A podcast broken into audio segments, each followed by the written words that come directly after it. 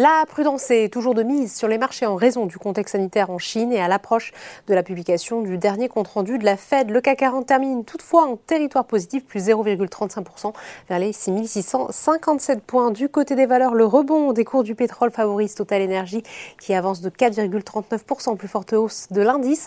L'Arabie saoudite a en effet démenti l'hypothèse d'une hausse de sa production d'or noir. ArcelorMittal repart également à la hausse, plus 2,73%. Publicis est aussi bien orienté plus 1,70%. À l'inverse, le luxe recule en raison du nombre de nouvelles contaminations au Covid en Chine.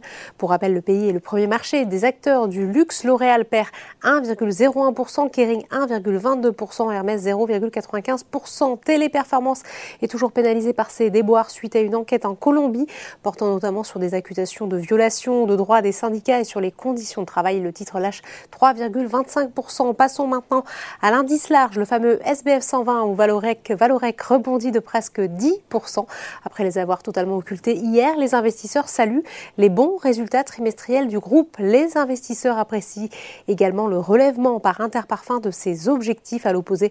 OVH Cloud lâche un peu plus de 4% outre-Atlantique. Enfin, la bourse de New York évolue en petite hausse dans un marché peu fréquenté en cette semaine de Thanksgiving en attendant de nouveaux propos des membres de la Fed et demain le compte rendu de leur dernière réunion de politique monétaire.